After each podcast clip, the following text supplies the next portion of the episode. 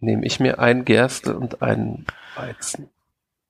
Du darfst dir sogar zwei Weizen nehmen. Du hast vollkommen recht. Das ist sehr nett, dass du mich darauf hinweist. Bin immer nett. So kenne ich dich gar nicht.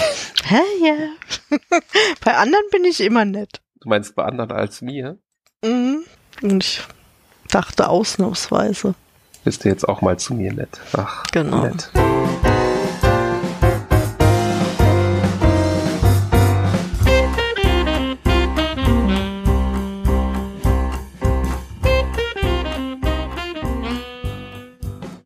Hallo und herzlich willkommen zur 22. Ausgabe von Doppelbrett. Wie immer mit Christoph. Und Sandra. Hallo Christoph. Hallo Sandra. Ja, heute haben wir ja mal wieder ein Zwei-Personen-Spiel auf dem Programm. Und zwar wollen wir heute reden über Beer and Bread. Ein Spiel von Scott Alms, illustriert von Michael Menzel, bei Deep Print Games erschienen, ab 10 Jahren. Dauer so 30 bis 45 Minuten. Ein Spiel, bei dem wir Bier brauen und Brot backen, wie der Titel es schon sagt. Ganz genau. Und das Ganze machen wir darüber, dass wir Karten auf der Hand haben. Es ist also ein kartengesteuertes Spiel und wir müssen da Ressourcen einsammeln. Die Ressourcen setzen wir dann ein, um eben die Waren Bier und Brot zu produzieren. Außerdem gibt es noch Möglichkeiten, dann auch unsere Produktionsstätten zu verbessern, kann man sagen. Und das Ganze machen wir, das ist auch noch eine Besonderheit, über sechs Runden, die nicht immer gleich sind, sondern die im Wechsel einmal aus fruchtbaren und einmal aus trockenen Jahren bestehen, die sich dann eben ein klein wenig unterscheiden. Und am Ende gewinnt derjenige, der mehr Siegpunkte erreicht. Aber es gibt da die Besonderheit, man zählt nicht einfach alle Siegpunkte zusammen, sondern man unterscheidet nach Siegpunkten für Bier und Siegpunkten für Brot. Und da, wo man weniger Siegpunkte gemacht hat, das sind dann die Siegpunkte, die zählen am Ende. Und es setzt einen natürlich ein bisschen unter Druck, dass man möglichst gleich viel in beiden Bereichen erreichen möchte. Ja, und erschwert wird das eben, wie du schon gesagt hast, dadurch, dass es neben fruchtbaren auch trockene Jahre gibt, in denen die Ernte nicht so gut ist und man weniger Ressourcen erhält. Thematisch auf jeden Fall sicher an der Stelle gut gewählt, weil alle Landwirte werden es kennen.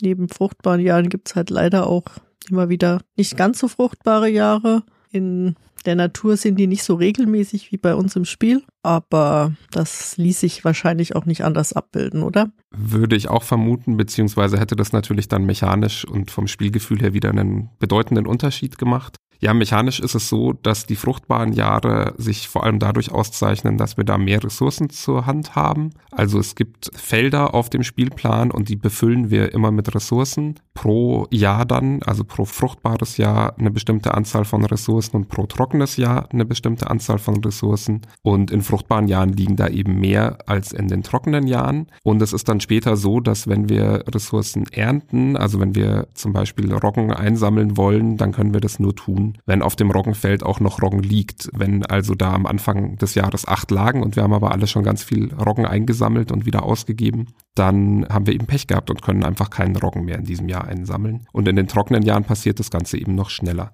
Jetzt gibt es da auch noch einen anderen Unterschied, nämlich dass wir mit den Karten unterschiedlich umgehen, je nachdem, in welchem Jahr wir uns bewegen. In den fruchtbaren Jahren ist es so, dass wir jeweils fünf Karten auf die Hand nehmen und dann spielen wir eine Karte aus abwechselnd und nachdem wir jeder eine Karte ausgespielt haben, wechseln wir die Karten. Also wir draften sie quasi und ich gebe meine Karten an Sandra weiter, Sandra gibt ihre Karten an mich weiter und so funktioniert es dann in diesem Jahr. In den trockenen Jahren ist es nochmal ein bisschen anders. Da behalten wir die Karten nämlich auf der Hand sind auch wieder fünf Karten und wir haben drei Karten aber noch ausliegen, die man sich dann austauschen kann. Also wenn ich eine Karte spielen will, dann kann ich entweder eine aus meiner Hand spielen oder eine dieser drei offen ausliegenden Karten und muss dann dafür aber eine Karte aus meiner Hand in diesen offenen Bereich legen und die eben wechseln quasi. Eine Besonderheit gibt's noch, die ist auch taktisch dann wieder interessant, nämlich dass wir Karten, die wir auf eine bestimmte Art in den fruchtbaren Jahren verwenden, nämlich zum Ernten, die bekommen wir dann in den trockenen Jahren auch wieder auf die Hand. Das heißt, man kann sich die dann für das nächste Jahr sichern. Du hast vergessen zu sagen, dass du Karten immer ungern hergibst in den fruchtbaren Jahren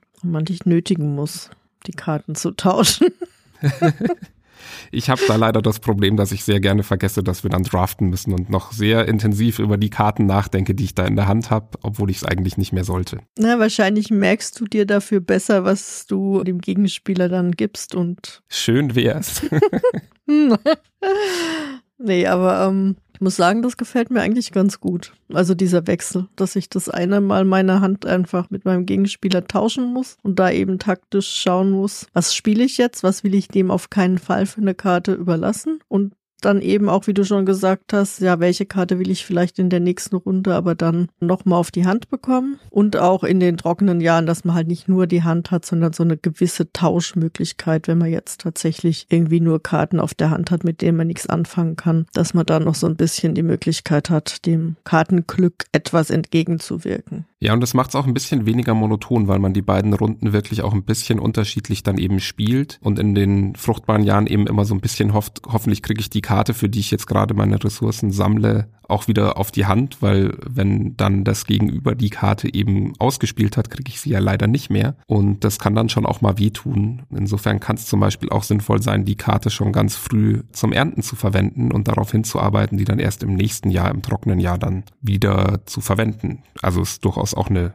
gangbare Taktik, dauert dann halt leider immer lang weil so ein Jahr dann eben doch ja fünfmal hin und her geht. Aber ich habe schon so das Gefühl, dass die fruchtbaren Jahre auch erstmal dazu genutzt werden, zu ernten. Also Ressourcen zu sammeln, oder? Ja, scheint mir schon auch so. Also ich ernte schon auch gerne in den trockenen Jahren, aber es ist schon interessant, dass man auch in den trockenen Jahren gar nicht so oft an seine Grenzen kommt, weil man eben in den fruchtbaren so stark gesammelt hat. Also insofern ist irgendwie auffällig, ist mir schon so bewusst geworden, wobei es natürlich schon immer wieder vorkommt, dass auch Felder mal leer sind, wenn irgendwie beide auf Gerste gehen oder beide auf Roggen gehen oder so. Aber es ist ja auch thematisch, in fruchtbaren Jahren wird einfach auch mehr geerntet. Also passt ja dann auch wieder ganz gut, finde ich. Ja, absolut. Genau, wenn wir schon so viel übers Ernten sprechen, dann würde ich vorschlagen, gehen wir da ein bisschen tiefer rein. Ich habe noch gar nicht erwähnt, dass die Karten nämlich dreigeteilt sind. Das kam jetzt vielleicht schon so ein bisschen durch, aber wir haben eben bei diesen Karten drei Bereiche und es ist eben ein Bereich fürs Ernten da, ein Bereich dann fürs Produzieren, also fürs Bierbrauen oder Brotbacken und ein Bereich für sogenannte Ausbauten. Und da wollen wir uns jetzt einmal durch die Karten durchhangeln und fangen an mit dem Ernten. Ja, wir haben, lass mich überlegen, fünf Ressourcen. Wir haben Weizen, wir haben Gerste, wir haben Roggen, wir haben Hopfen und wir haben Wasser, ne? Genau. Ja, das heißt, wir haben die verschiedenen Getreidearten und wir haben eben den Hopfen, den wir natürlich ja auch fürs Bier dann benötigen. Und und das Wasser, das wir sowohl zum Brauen als auch zum Backen in einer gewissen Menge eben brauchen. Und wir können eben diese Ressourcen ernten auf Feldern, wo, wie Christoph gerade schon gesagt hat, ja eine begrenzte Anzahl an Ressourcen da ist.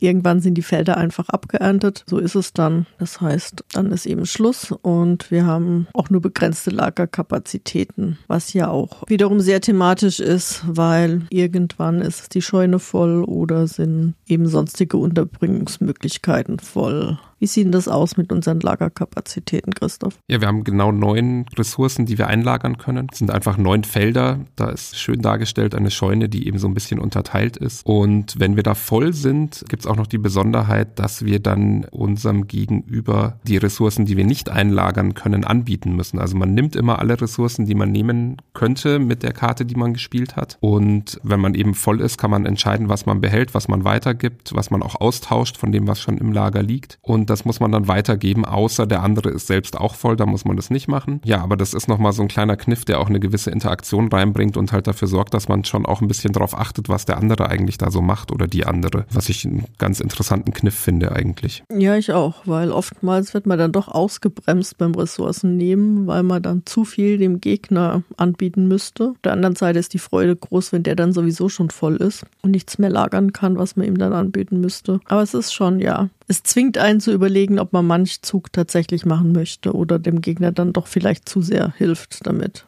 Ja, absolut. Und da kommt dazu noch ein Punkt, den ich auch noch erwähnenswert finde, weil man beim Ressourcensammeln eben nicht einfach nur das bekommt von der Karte, die man hinlegt, sondern wenn man da vorher auch schon Karten hingelegt hat, dann kann es passieren, dass man ja Ressourcen, die man auf der Karte, die man jetzt hinlegt, bekommen würde, nochmal bekommt, beziehungsweise sogar sozusagen potenziert bekommt. Also es ist ja im, im Audio schwerer zu erklären, als wenn man die Karten vor sich liegen hat. Aber es ist quasi so, wenn ich eine Karte hingelegt habe, auf der waren Wasser und Weizen drauf zum Beispiel und dann lege ich eine Karte aus, auf der Weizen und Gerste drauf sind, dann würde ich im ersten Zug eben Wasser und Weizen bekommen einmal, weil nur diese eine Karte ausliegt und im zweiten Zug würde ich dann auch die Gerste nur einmal bekommen, weil es die erste Gerste ist, die dort liegt. Den Weizen würde ich aber gleich zweimal dann bekommen, weil man immer schaut, wie viel davon auch vorher schon auslag und von dieser Ressource, von der vorher auch schon Sachen auslagen, bekommt man eben dann alle, die man jetzt vor sich ausliegen hat. Ich hoffe, es ist halbwegs verständlich. Wichtig ist vor allem zu verstehen, dass halt je mehr Karten da liegen, umso höher ist auch die Wahrscheinlichkeit, dass man eine ganze Menge an Ressourcen plötzlich einsammeln kann. Und nachdem das Lager eben nur diese neun Plätze hat, ist man dann auch ziemlich schnell mal voll und vielleicht auch mal mit Dingen voll, die man eigentlich gar nicht haben möchte, weil einem halt vielleicht drei Weizen reichen, man dann aber plötzlich vier bekommt oder so bringt eben da auch eine gewisse Dynamik rein. Ja, oder wenn man halt unbedingt einen Rocken braucht und den nur kombiniert hat mit Weizen, von dem aber eh schon genug da ist und auch noch Karten da liegen und man dann in den sauren Apfel beißen muss und dem Gegner dann zwei, drei Weizen anbieten, nur damit man das eine Rocken bekommt, das man halt so dringlich braucht. Man ist halt auch in beiden Phasen schon ein Stück weit vom Kartenglück dann auch einfach abhängig. Und dazu kommt auch noch, dass man, wenn man sich eben so eine Karte reservieren will, dadurch, dass man erntet mit ihr, um sie dann im trockenen Jahr wieder auf die Hand zu bekommen und man aber die Ressourcen, die auf dieser Karte sind, vielleicht gar nicht mehr brauchen kann. Das hatte ich, glaube ich, gestern in unserem Spiel, das wir noch gespielt haben, auch. Dann, ja, sammelt man plötzlich Ressourcen ein, die man weder einlagern kann noch brauchen kann und der andere hat vielleicht noch Platz und bietet ihm da richtig schön viel an dann auf einmal. Das ist natürlich auch nicht optimal und dann denkt man natürlich zweimal drüber nach, ob man das jetzt wirklich machen möchte und wie wichtig einem diese eine konkrete Karte jetzt für das nächste Jahr dann ist. Thematisch habe ich das ja nicht so ganz untergebracht, muss ich sagen, dass man dann immer größer, immer mehr kriegt. Gut, man kann natürlich sagen, man erntet erst auf dem kleinen Feld und dann auf dem größeren und dann noch auf dem größeren, aber ist eigentlich nicht wirklich sinnig. Nee, scheint mir auch thematisch eher nicht nachvollziehbar, nenne ich es mal.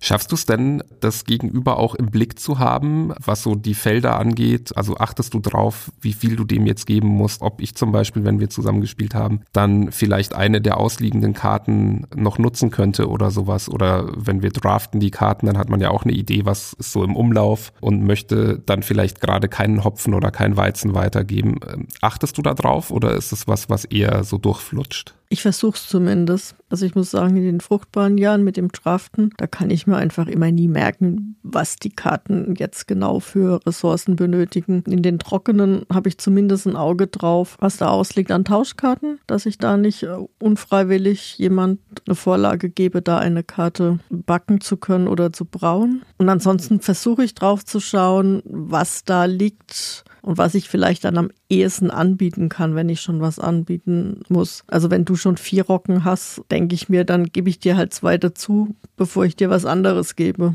Also so in der Art, wenn es irgendwie geht. Manchmal ist es ja aber auch so, dass man halt die Sachen selber braucht und wirklich irgendwas abgeben muss, wo man genau weiß, spielt dem Gegenüber jetzt wahrscheinlich in die Karten, aber wenn ich es nicht mache, kriege ich mein eigenes nicht vorangetrieben. Das ist dann immer so eine Abwägungssache. Ja, ich merke bei mir immer, dass ich ein bisschen zu sehr auf das, was ich machen will, schaue und ein bisschen zu wenig auf das, was du oder wer auch immer gegen mich spielt, macht. Kommt schon auch mal vor, gerade dass ich irgendwie sehe, da liegen eh schon drei Gerste, dann kriegst du halt noch ein viertes oder ein fünftes. Auch das übrigens kann aber natürlich nach hinten losgehen, weil es durchaus Karten gibt, wo man fürs Brauen dann eben auch mal vier Gerste braucht.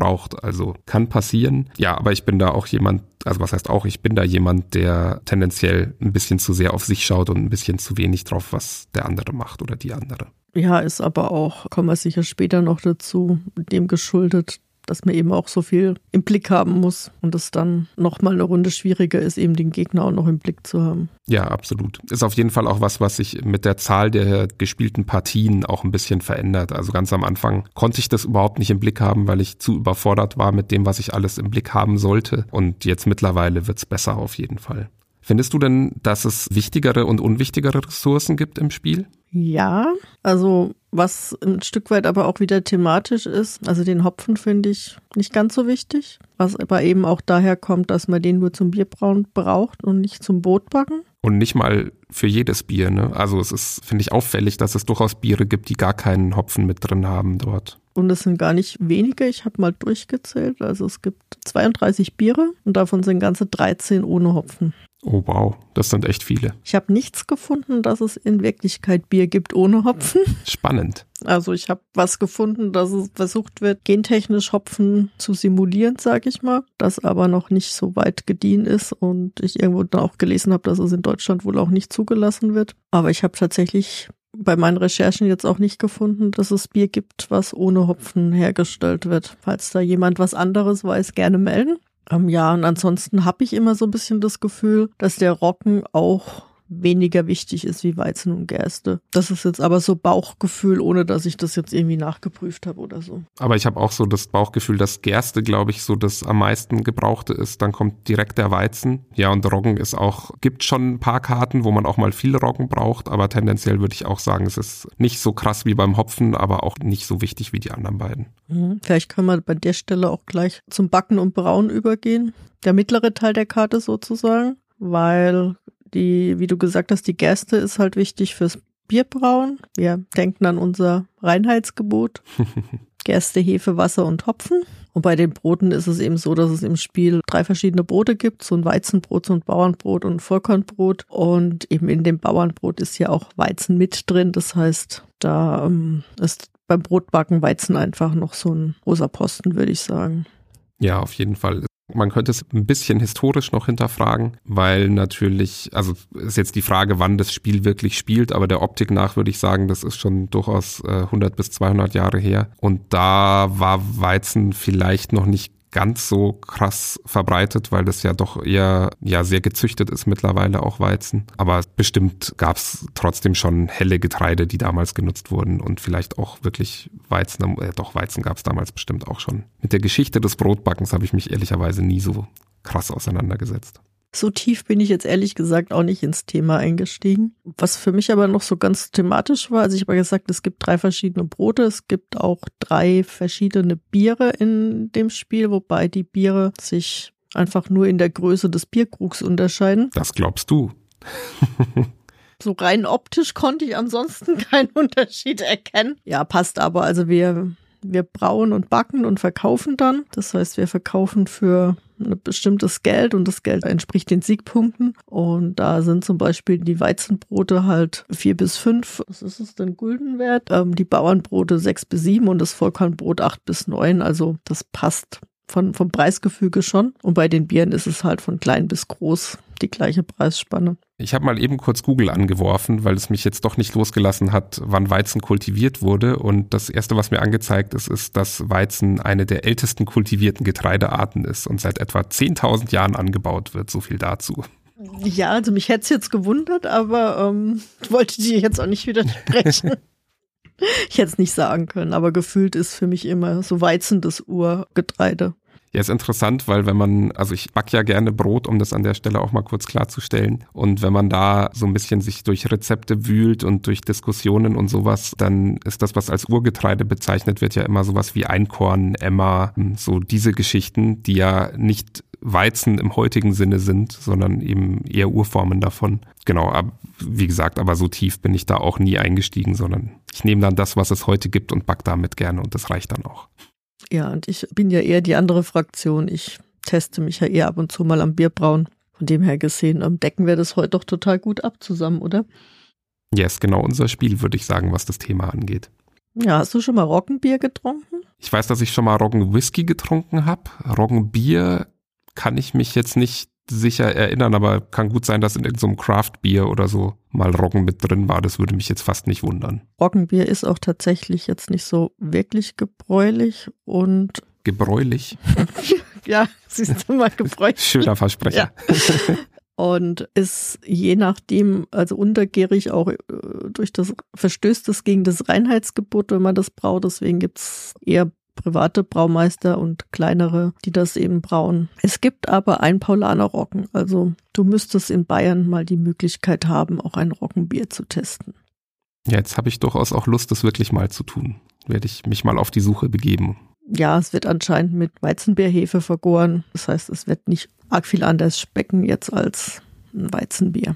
Ja, vielleicht gehen wir noch mal ein bisschen hier auch vom Thema jetzt zur Mechanik und zu den Regeln über. Es ist so, das haben wir auch noch nicht gesagt, dass wir eben Karten haben, die sind fürs Bierbrauen gedacht und Karten, die sind fürs Brotbacken gedacht. Die unterscheiden sich interessanterweise auch durch die Rückseiten. Also man kann anhand der Rückseiten durchaus sehen und darf auch im Stapel nachschauen, was als nächstes für Karten kommen, eben Bier- oder Brotkarten. Und entsprechend könnte man darauf auch seine Taktik ein bisschen ausrichten, was auch nicht trivial ist, das auch noch im Blick zu haben. Ja, und je nachdem, welche Karte man da eben auf der Hand hat, kann man das eine oder das andere damit machen, muss dann entsprechend Ressourcen abgeben natürlich, das hast du ja schon angedeutet. Und dann gibt's aber noch die Besonderheit, dass wir zwei Plätze haben, also jeder von uns hat zwei Plätze auf dem Spielplan und da darf im Normalfall zumindest immer nur eine Karte liegen auf jedem dieser Plätze und der eine Platz ist eben fürs Brot und der andere fürs Bier gedacht. Und wenn wir es eben gebacken oder gebraut haben, dann wird's dort abgelegt und dann ist es blockiert und dann müssen müssen wir eben erstmal schauen, wie wir das wieder frei bekommen, bevor wir wieder entsprechend backen oder brauen dürfen.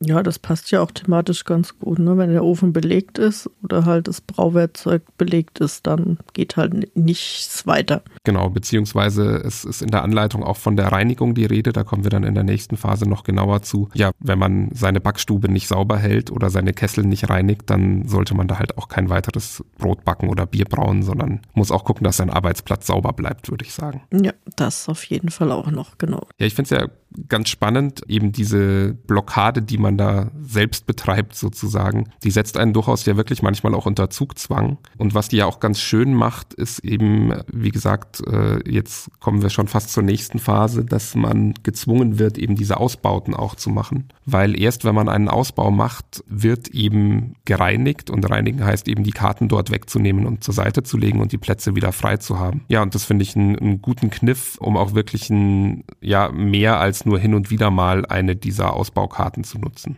Hm, ich weiß nicht, wie oft ich schon geflucht habe, weil ich jetzt mal zwei Biere brauen könnte und es dann nicht geht, weil ich erst noch einen Ausbau spielen muss. Und ganz bitter ist es dann, wenn das die letzte Karte ist, die du jetzt würdest spielen können, aber nicht kannst, weil du halt noch nicht gereinigt hast und die dann nehmen musst zum Reinigen. Das kann wehtun. Mhm, das tut weh.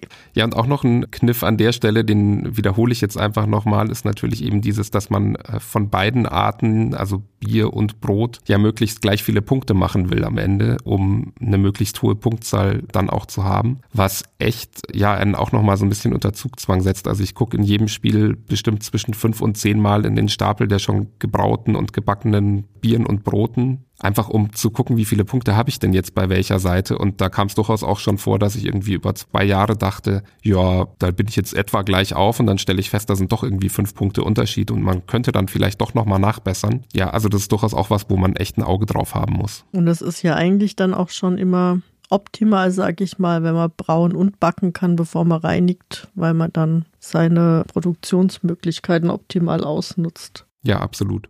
Ja, dann kommen wir doch vielleicht einfach gleich zu Ausbau und Reinigung zur letzten Möglichkeit, die wir haben, unsere Karten dann einzusetzen. Thematisch haben wir es ja, glaube ich, gerade eigentlich schon ganz gut eingebettet. Regeltechnisch ist es eben so, dass wir unten auf den Karten einfach so einen Bereich haben, in dem stehen dann irgendwelche Vorteile, die wir haben. Das sind dann so Sachen wie, man hat einen Lagerplatz mehr, um noch eine Ressource mehr zu lagern oder man bekommt für irgendwelche Dinge zusätzliche Siegpunkte noch am Schluss für Brot oder Bier oder für eins von beiden, was man sich aussucht aussuchen darf, gibt's auch. Dann noch solche Dinge wie, dass man Ressourcen zusätzlich erhält, zum Beispiel am Anfang des Jahres, wenn man das Feld gerade aufgefüllt hat von einer bestimmten Sorte oder auch immer dann, wenn man sich was von der Ressource nimmt, noch was zusätzlich bekommt. Und es gibt auch noch so schöne Karten, die einem ermöglichen, dass man von einer Ressource zwei oder auch drei abgeben kann, um eine andere Ressource dafür dann sich zu ertauschen und die einzusetzen. Ja, das sind so grob die Dinge, die man machen kann. Ich habe jetzt bestimmt irgendwas nicht genannt, was auch noch geht, aber so als ungefährer Einblick ist das, glaube ich, ausreichend.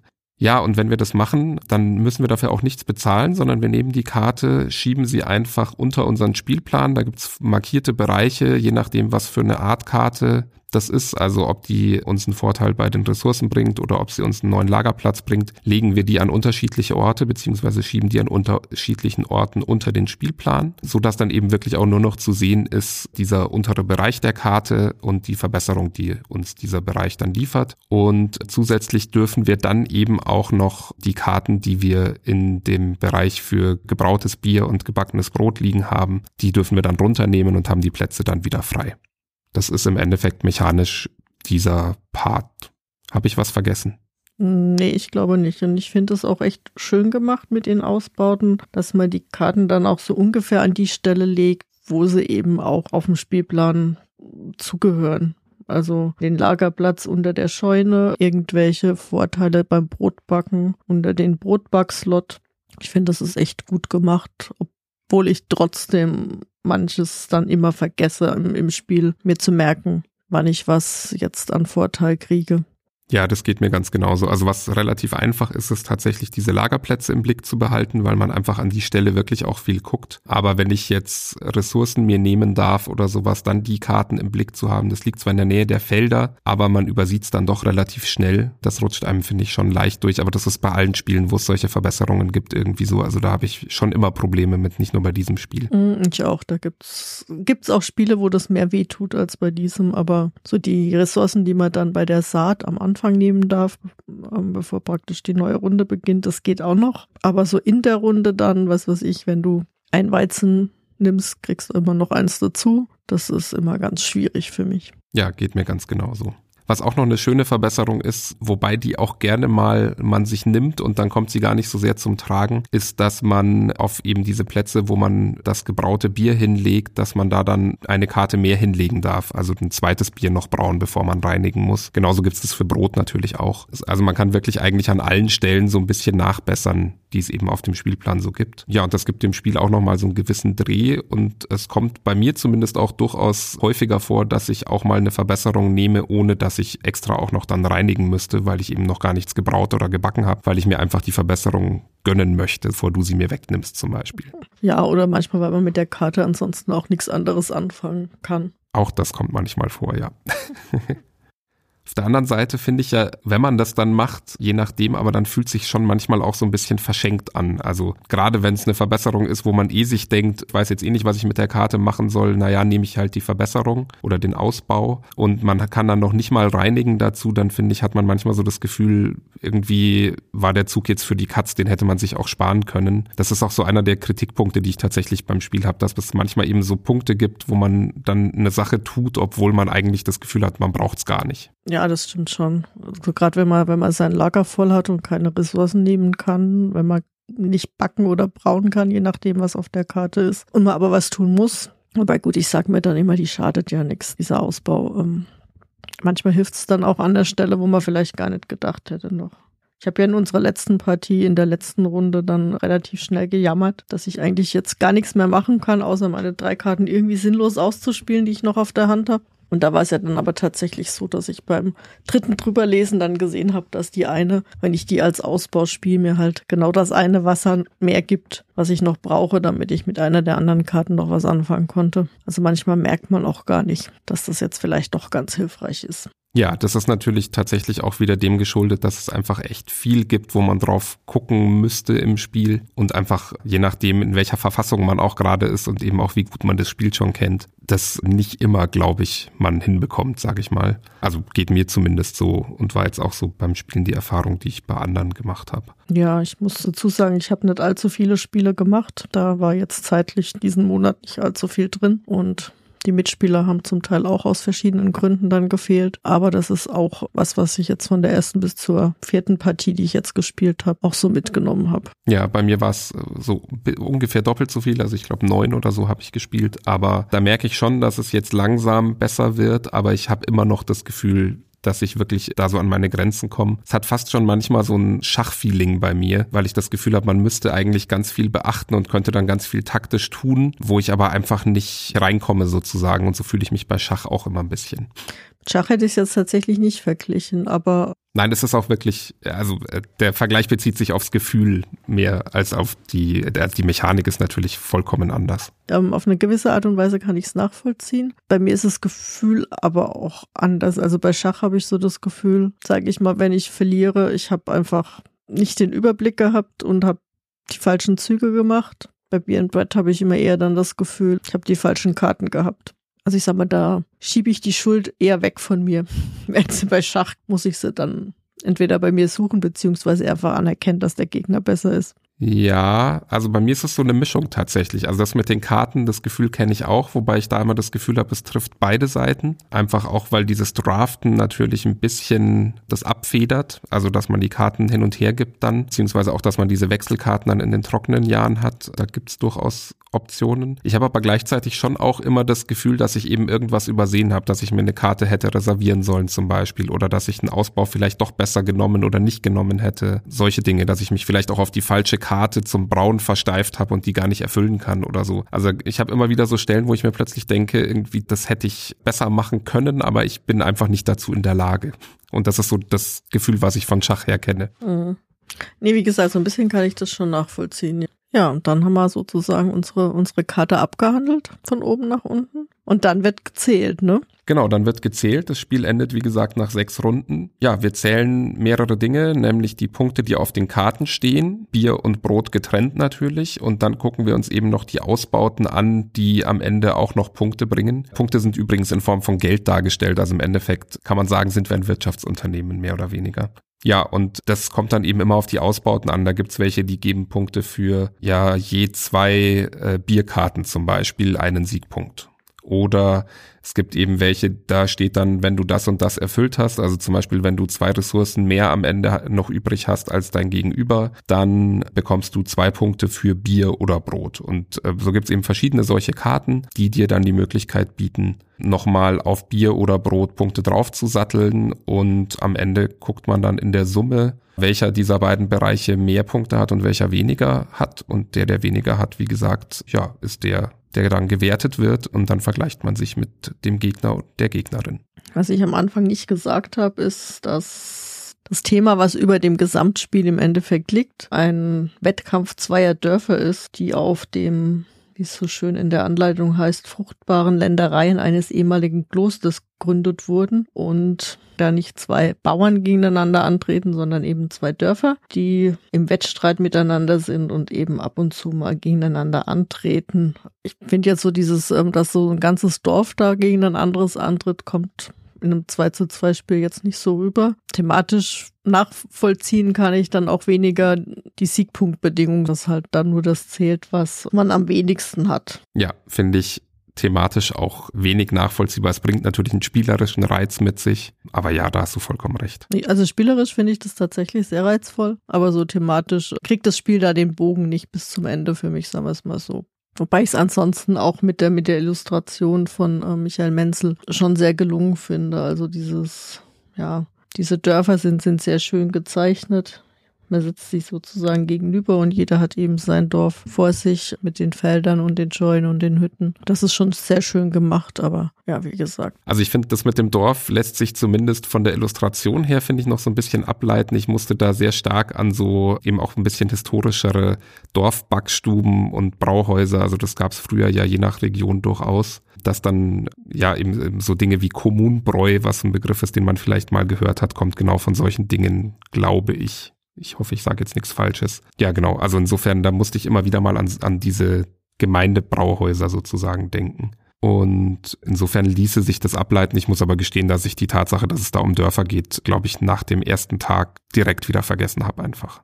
Ja, also wenn ich jetzt nicht nochmal die Anleitung gelesen hätte, wäre mir das wahrscheinlich auch nicht mehr so präsent gewesen. Vielleicht zur Illustration noch so ein kleines Detail. Ich finde die Grafik und so auch sehr schön. Ich habe auch dann so ein bisschen drauf geachtet, wie denn die Lichtführung ist, weil man ja auf zwei verschiedenen Seiten sitzt. Und lustigerweise wird darauf geachtet bei der Grafik, dass die Sonne immer aus der gleichen Richtung kommt, habe ich den Eindruck. Was aber nicht passt dafür, ist dann die Perspektive, weil die Perspektive natürlich für jeden, der da sitzt, für sein Dorf gut gemacht sein soll und damit nicht einer immer nur die Rückseiten sieht und es für den dann falsch aussieht, wurde es eben so gemacht, dass es für jeden auf seiner Seite richtig aussieht. Wenn man dann aber so aus einem anderen Winkel mal draufschaut oder eben doch mal zum anderen rüber lurt, dann wirkt es irgendwie, ja, kriege ich da so Symmetrieprobleme oder eben Perspektivprobleme und muss immer aufpassen, dass ich dann nicht mich dann zu sehr rein versteife sozusagen, weil ich dann grafisch kollabiere innerlich. Aber ich, ich finde es total logisch, dass man es so gemacht hat. Also ich hätte auch keine bessere Lösung dafür, sondern das ist halt so gemacht, dass wirklich jeder Spieler seinen Bereich auch wirklich schön sieht und nicht einer alles toll sieht und für den anderen sieht es alles komisch aus dann. Ja, aber das ist so, über dem Fluss im anderen Dorf ist halt wie auf der anderen äh, Halbkugel der Erde, musst du dir so vorstellen. Das finde ich jetzt so von der Geografie her gedacht sehr interessant, den Gedanken. Ist auch Quatsch, der Gedanke. Nee, aber hat mich jetzt tatsächlich noch nie irgendwie gestört oder überhaupt zum Denken gebracht, sagen wir es mal so. Ja, ja, ich bin einfach bei sowas. Kritischer als ich, ich weiß. Ja, genau.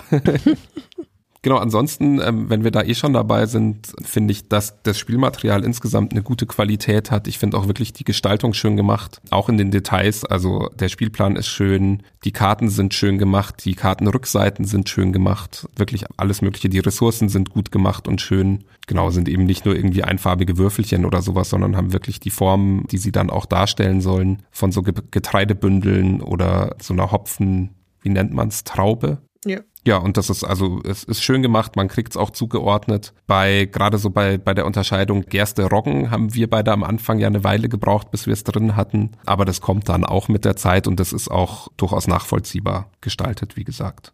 Ja, also da merke ich mir immer Gäste braun, Roggen, orange, weil anhand der Form kann ich das da tatsächlich nicht unterscheiden. Und Weizen ist einfach gelb. Genau, also das Getreide hat unterschiedliche Formen, aber es sind immer irgendwelche Getreidebüschel. Das meinte ich, also insofern ist es schön gemacht, aber klar, da braucht man die Farbe schon zur Unterscheidung. Genau, und der Hopfen, das sind nicht Trauben, sondern Dolden. Um das jetzt hier auch noch mal Ah ja, Dolden, da war was. ich habe gerade die ganze Zeit überlegt, nee, das stimmt nicht, aber mir fällt es nicht ein, aber dann kam es dann irgendwann doch noch. Zum Glück komme ich wenigstens nicht aus der Holledau. Sonst würde ich jetzt gesteinigt wahrscheinlich. Genau, äh, aus Bayern ausgebürgert werde ich vielleicht trotzdem.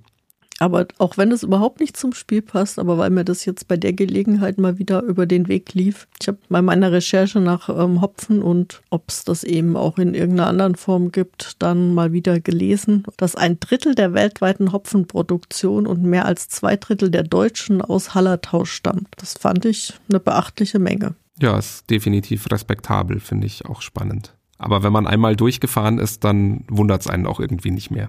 Ich bin da noch nie durchgefahren. Dann wird's Zeit. Ich kenne das ja nur aus dem gleichnamigen Spiel, wo Bier aber jetzt nicht so den Hauptpart einnimmt. Nee, das ist sehr wahr. Das ist ähm, ja auch eine Sache, die ich ein bisschen schade finde an dem Spiel, weil irgendwie bei dem Namen kam bei mir auch sofort dieses, oh schön, da bauen wir ganz viel Hopfen an. Und so schön ich das Spiel fand beim Spielen, aber so wenig war das dann eben Realität im Spiel. So wenig thematisch war das sozusagen. Ja, wobei natürlich auch in der Hallertau wird anderes noch angebaut, glaube ich. Na, ob da noch viel Platz ist für anderes? Ja, ja, oder vielleicht wurde früher, sagen wir es mal vorsichtig. ja, aber dieser Exkurs nur so ganz, ganz, ganz, ganz am Rande. Was ich vielleicht noch, um wieder zu Beer and Bread zurückzukommen, sehr schön fand, war, dass man diese Schachtel in die Hand nimmt und erstmal ordentlich Gewicht in der Hand hat für so eine kleine Schachtel. Und wenn man es dann aufmacht, auch merkt, dass da irgendwie mehr drin ist, als man so im, im ersten Moment vielleicht vermutet hätte. Also der Spielplan hat eine beachtliche Größe dafür, dass er in so einer klassischen Zwei-Personen-Quadratschachtel kommt. Und eben drunter verbirgt sich eine, eine kleine Masse an Ressourcen und eben Spielkarten. Bisschen Platz ist drumrum noch, also es ist ein passendes Inlay drin, was ich übrigens auch sehr gelungen finde, weil einfach alles gut reinpasst und äh, ja, nicht in der Gegend rumfliegt dafür. Genau. Vielleicht könnten wir noch über den Abrechnungsblock, also den Wertungsblock sprechen. Ah, ich dachte über den Startspielermarker. Über den können wir auch sprechen. Das ist eine Mühle. Eine Windmühle, ja. Die finde ich auch sehr, sehr schön. Windmühlen als Startspielermarker kann man immer machen, finde ich. Das stimmt. Aber der Abrechnungsblock, ja, den habe ich am Sonntag zum ersten und einzigen Mal benutzt, um zu beschließen, ähm, nächstes Mal rechne ich wieder im Kopf. Ja, es ist interessant, weil ich habe wirklich Spiele gehabt, da habe ich gesagt, also gerade die ersten waren so, dass ich gesagt habe, wozu denn dieser bescheuerte Block, den braucht ja kein Mensch. Und dann gab es irgendwann ein, zwei Partien, wo ich gesagt habe, okay, wir nehmen jetzt den Block, weil ich blick nicht mehr durch. Also es kommt echt immer drauf an, wie viele Ausbauten man auch hat, weil man irgendwann die verschiedenen Zahlen einfach nicht mehr hinbekommt. Ich habe den Block nicht kapiert, das war eher so mein Problem. Ah, okay. Das Problem hatte ich jetzt nicht. Er wird aber in der Anleitung erklärt. ja, dann hätte ich vielleicht in die Anleitung schauen sollen. Also ich habe das schon hingekriegt, aber dieses, also der ist, um das mal vielleicht kurz zu sagen, da ist oben, trägt man seine Punkte ein, die man für Bier kriegt und darunter die Punkte, die man für die Sonderpunkte im Bierbereich kriegt und dann die Gesamtpunktzahl und dann das gleiche fürs Brot. Und da war dann ganz unten drunter nochmal ein Feld, mit dem konnte ich so gar nichts anfangen. Ich habe dann irgendwann kapiert, dass man da dann einfach sein sozusagen schlechteres Ergebnis einträgt, also sein Endergebnis. Genau, das Feld kann man sich tatsächlich vollkommen schenken, da gebe ich dir absolut recht.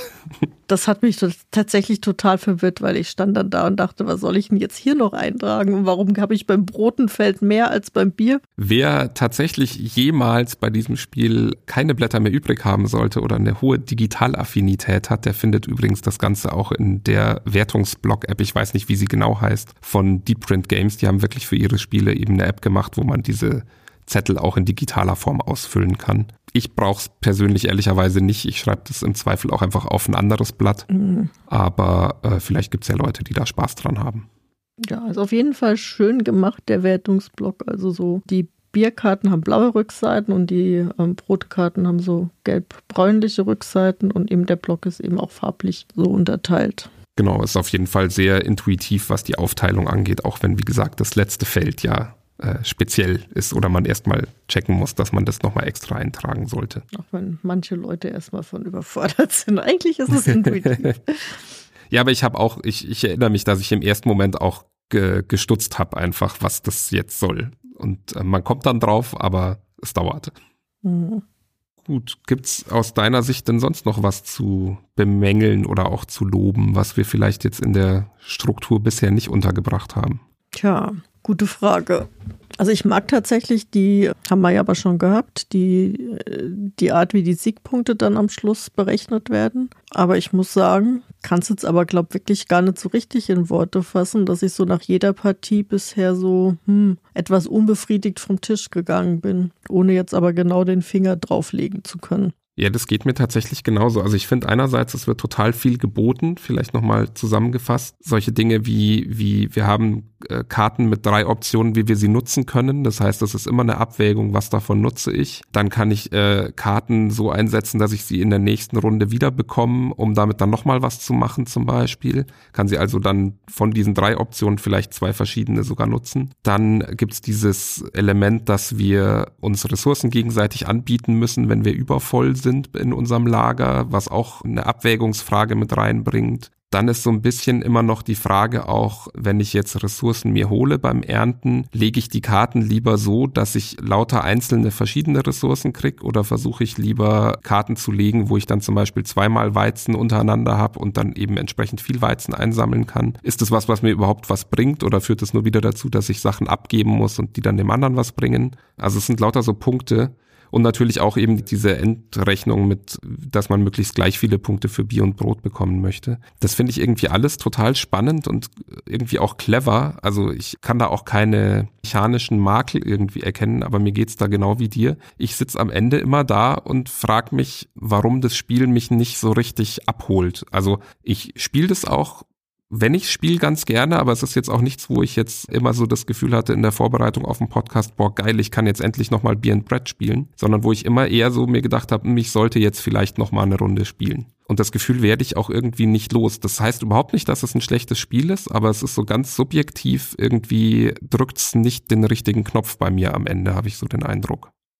Ja, wie gesagt, ich kann es auch so ganz schlecht an irgendwas festmachen, aber ich glaube, es ist so, ich hatte total Lust auf die Mechanik also dieses, ich habe eine Karte und muss halt überlegen, welchen Bereich der Karte spiele ich. Fand ich total interessant oder finde ich auch immer noch total interessant. Aber ich habe im Spiel dann immer das Gefühl, dass ich doch weitaus weniger eine Wahlmöglichkeit habe, die Karte zu spielen, als mir das vielleicht äh, suggeriert wurde im Vorfeld. Also vielleicht liegt es so ein bisschen daran, dass, dass meine Erwartung einfach eine andere war. Und ja, ich ähm, sag mal, oft mal nicht das Gefühl habe, ich gestalte in dem Spiel, sondern ich verwalte einfach nur. Das kann sein, dass das ein bisschen so ist.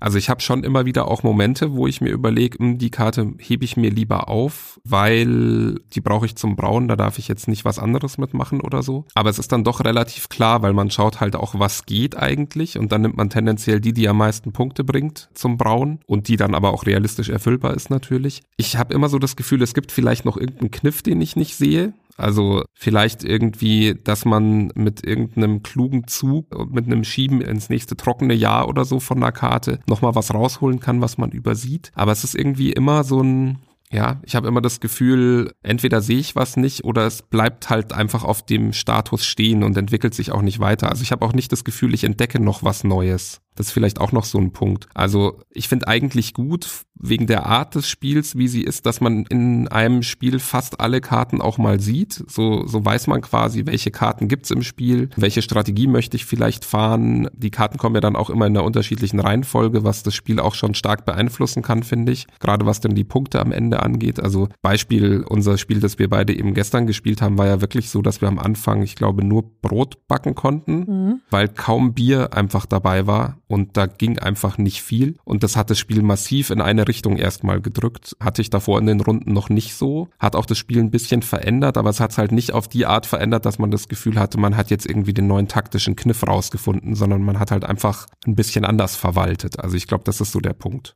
Ja, und auf der anderen Seite habe ich dann so ein bisschen das Gefühl, um jetzt halt da besser zu werden oder auch mehr Punkte zu kriegen, muss ich extrem mitdenken. Also ich muss mir extrem die Karten merken. Ich muss mir eine extrem gleich am Anfang sozusagen für die erste Runde schon mal eine Strategie festlegen, die ich ja dann für die zweite schon mal mitlege und ja dann aber eben noch entweder den Gegner oder die Karten, die ich dazu ziehe, als ja Variable, die ich nicht einschätzen kann. Und ich sag mal, da ist dann wieder so, also wenn ich das schachmäßig spiele, um bei deinem Vergleich von vorhin zu bleiben, das passt dann wie für mich wieder nicht zur Optik irgendwie. Also. Ja, und auch nicht zu dem Kartenglück, oder?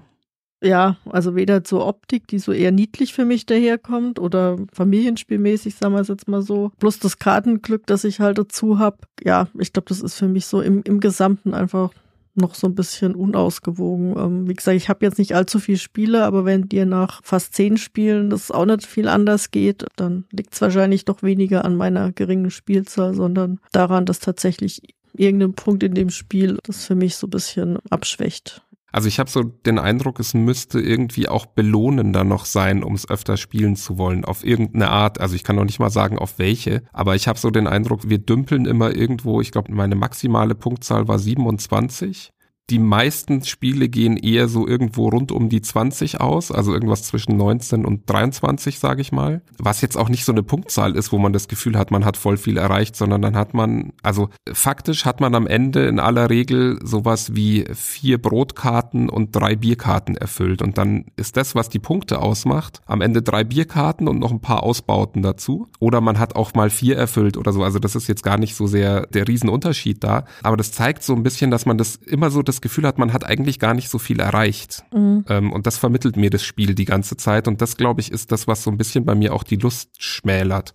Wenn das jetzt so wäre, dass es irgendwie den Eindruck erweckt, ich habe da voll das Engine-Building betrieben durch die Ausbauten und habe dadurch total viel erreicht, dann wäre das was anderes. Aber leider sind ganz oft die Ausbauten halt dann doch irgendwie so, dass sie jetzt so maßgeblich mein Spiel auch nicht verändern. Also klar kann ich dann mal eine Bierkarte mehr noch brauen, ohne vorher wieder abräumen zu müssen. Aber irgendwie ja, weiß nicht, es fühlt sich deswegen nicht anders an. Ja, und das Problem ist halt, dass du ja schauen musst, dass du ungefähr, also dass du eigentlich gleich viel Bier wie Brot hast am Ende, damit du überhaupt die Chance hast, einigermaßen ausgewogen dann halt rauszugehen und, und Punkte zu machen. Also wenn ich halt nur zwei Bier habe, dann habe ich sowieso gleich verloren. Dann nützen mir halt auch vier Brote nix. Ich habe das echt extrem auch gestern bei unserer Partie gedacht, wo es am Anfang nur Brot gab wo ich dann auch noch doofe Fehler gemacht habe und eigentlich schon ab Runde zwei irgendwie total unzufrieden war mit dem Spiel oder auch mit mir. Am Schluss dann mit Mühe Not dieses letzte Bier noch gebraut gekriegt habe und vom Gefühl her total schlecht war.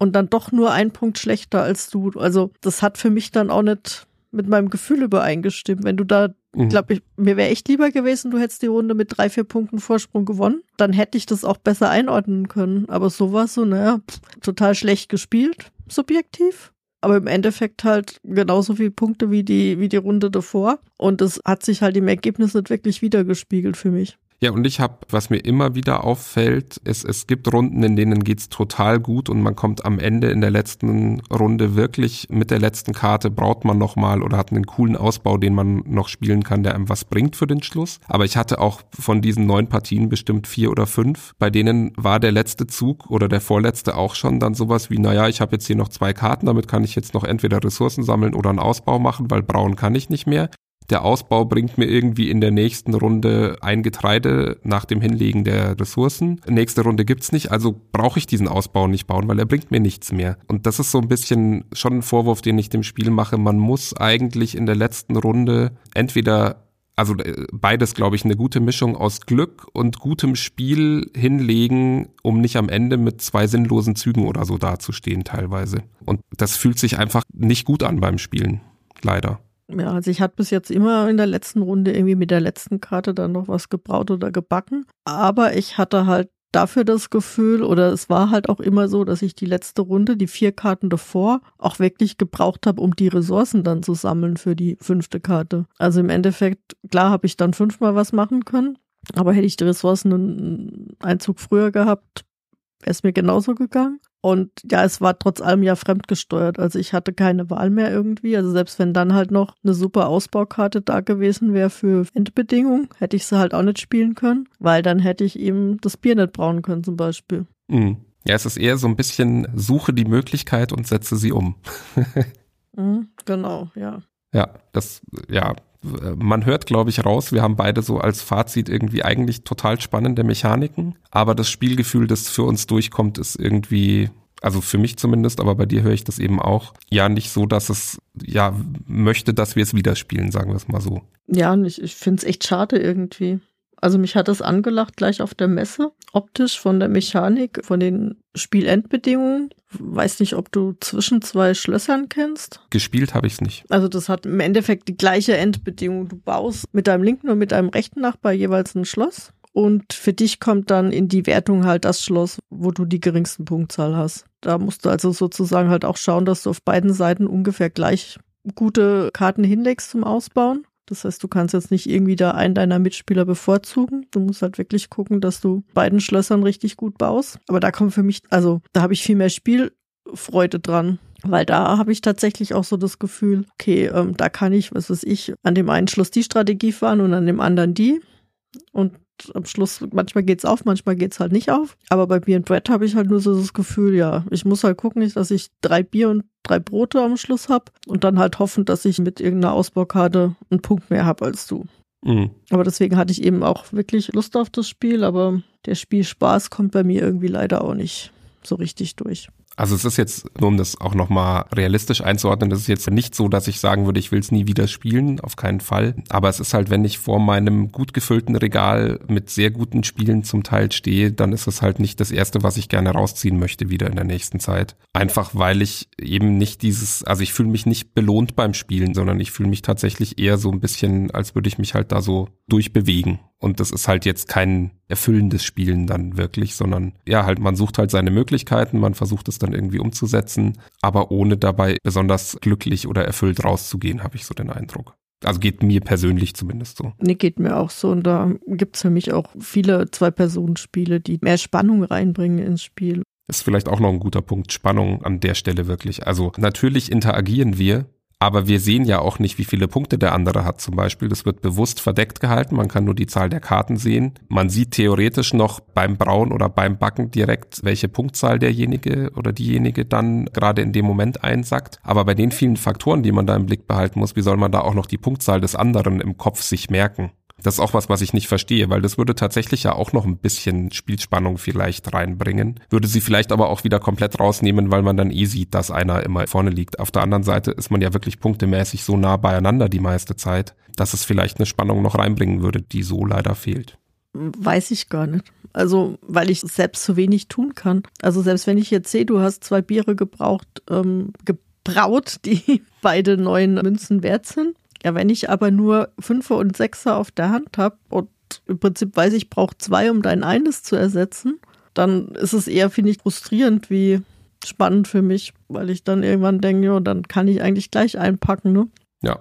Es ist schade. Also ich hätte es gern lieber gemocht. Ich finde es interessant. Ich habe jetzt nicht viel gelesen, aber zumindest so auf Instagram und so, wenn man ein bisschen geguckt hat, dann ist es immer zumindest im Ersteindruck bei den allermeisten sehr gut angekommen. Ich hatte eigentlich auch einen ganz positiven Ersteindruck, muss man dazu sagen, weil eben dieses, boah, da steckt viel drin in der Box Gefühl aufkommt. Das ist definitiv auch so. Aber man merkt dann halt irgendwie, dass es sich nicht verändert beim Spielen, sondern dass man, ja, man hat halt mal mehr Punkte, dann freut man sich, dass man jetzt mal eine gute Runde hatte. Aber wenn man genau hinschaut, dann sieht man eigentlich, das liegt halt daran, dass die Karten in der Runde halt anders gekommen sind und dass dann auch beide entsprechend bessere Punkte meistens hatten. Also klar gibt es bestimmt auch mal Ausnahmen, aber es ist schon auffällig, dass die Punkte immer sehr nah beieinander liegen am Ende. Und wenn sie höher sind, dann sind sie offensichtlich dann nicht höher, weil ich besser gespielt habe. Nee, ich glaube auch. Also im Endeffekt habe ich so das Gefühl, entscheidet zu einem Teil zumindest eben auch das Glück dann, wer gewinnt. Ja. Vielleicht ist das auch so ein bisschen das, was, was es dann so ein bisschen unbefriedigend noch macht. Wobei ich mir da an dem Punkt tatsächlich nicht ganz sicher bin. Also es kann schon auch sein, dass es manchmal halt die Nuance ist, wo mal man irgendwie was gesehen hat, was der andere bei sich nicht gesehen hat oder so. Weil durch das Draften und so man ja schon ziemlich ähnliche Möglichkeiten eigentlich die meiste Zeit hat. Und sich gerade ja das trockene Jahr dann auch selbst vorbereitet so ein bisschen. Das muss man, glaube ich, auch im Lauf der Spiele lernt man das dann so ein bisschen. Besonders gut vorbereiten tue ich mich da aber trotzdem nicht, weil ich ja von Anfang an eigentlich drauf spiele, bestimmte Ressourcen zu sammeln, um damit was machen zu können. Und um diese bestimmten Ressourcen zu sammeln, muss ich ja die Karten spielen, die ich spiele und kann nicht irgendeine Karte spielen. Und insofern sammle ich dann halt Karten wieder ein, die ich wegen der Ressourcen gespielt habe und nicht, weil ich sie in der nächsten Runde wieder brauche. Also ja, man merkt, glaube ich, wir drehen uns irgendwie immer um dieselben zwei, drei Punkte und werden einfach aber nicht so richtig warm damit. Ja, ich glaube, nicht so richtig warm ist, ist eine gute Zusammenfassung. Für mein Gefühl zumindest auch. Gut, ich glaube, das kann man auch als Fazit schon so stehen lassen. Ich glaube auch, da brauchen wir jetzt nicht nochmal ein extra Fazit machen. ja, das war Beer and Bread, ein Spiel für zwei Personen und das heißt im Umkehrschluss nächstes Mal nehmen wir uns wieder ein Spiel vor, das wir auch mit mehreren Personen spielen können. Und zwar dieses Mal ein kooperatives Spiel. Ein Spiel, das jetzt schon 15 Jahre alt ist, das vor 15 Jahren erschienen ist und damals, als es erschienen ist, lang nicht so aktuell war, wie es jetzt Moment immer noch ist. Und zwar wollen wir reden nächstes Mal über Pandemie. Ein Spiel für zwei bis vier Spieler und kooperativ, wie gesagt. Und dann schauen wir mal, was uns dazu einfällt. Ja, man sollte vielleicht dazu sagen, dass wir auch wirklich über Pandemie reden und nicht über einen der Pandemic Legacy Teile, sondern wir haben uns eben vorgenommen, das Grundspiel, das erste Pandemie einfach zu besprechen. Es gäbe ja viele Teile, Erweiterungen, Abwandlungen davon und so weiter auch noch zu besprechen. Aber wir wollen uns eben dem Grundpandemie widmen. Ja, und das war's dann für heute. Wie immer gilt, lasst uns gerne euer Feedback da, entweder auf Social Media, bei Mastodon oder Instagram oder eben auch bei iTunes. Wir freuen uns auf jeden Fall über jedes Feedback und ansonsten, ja, bis zum nächsten Mal. Tschüss. Spielt schön, tschüss.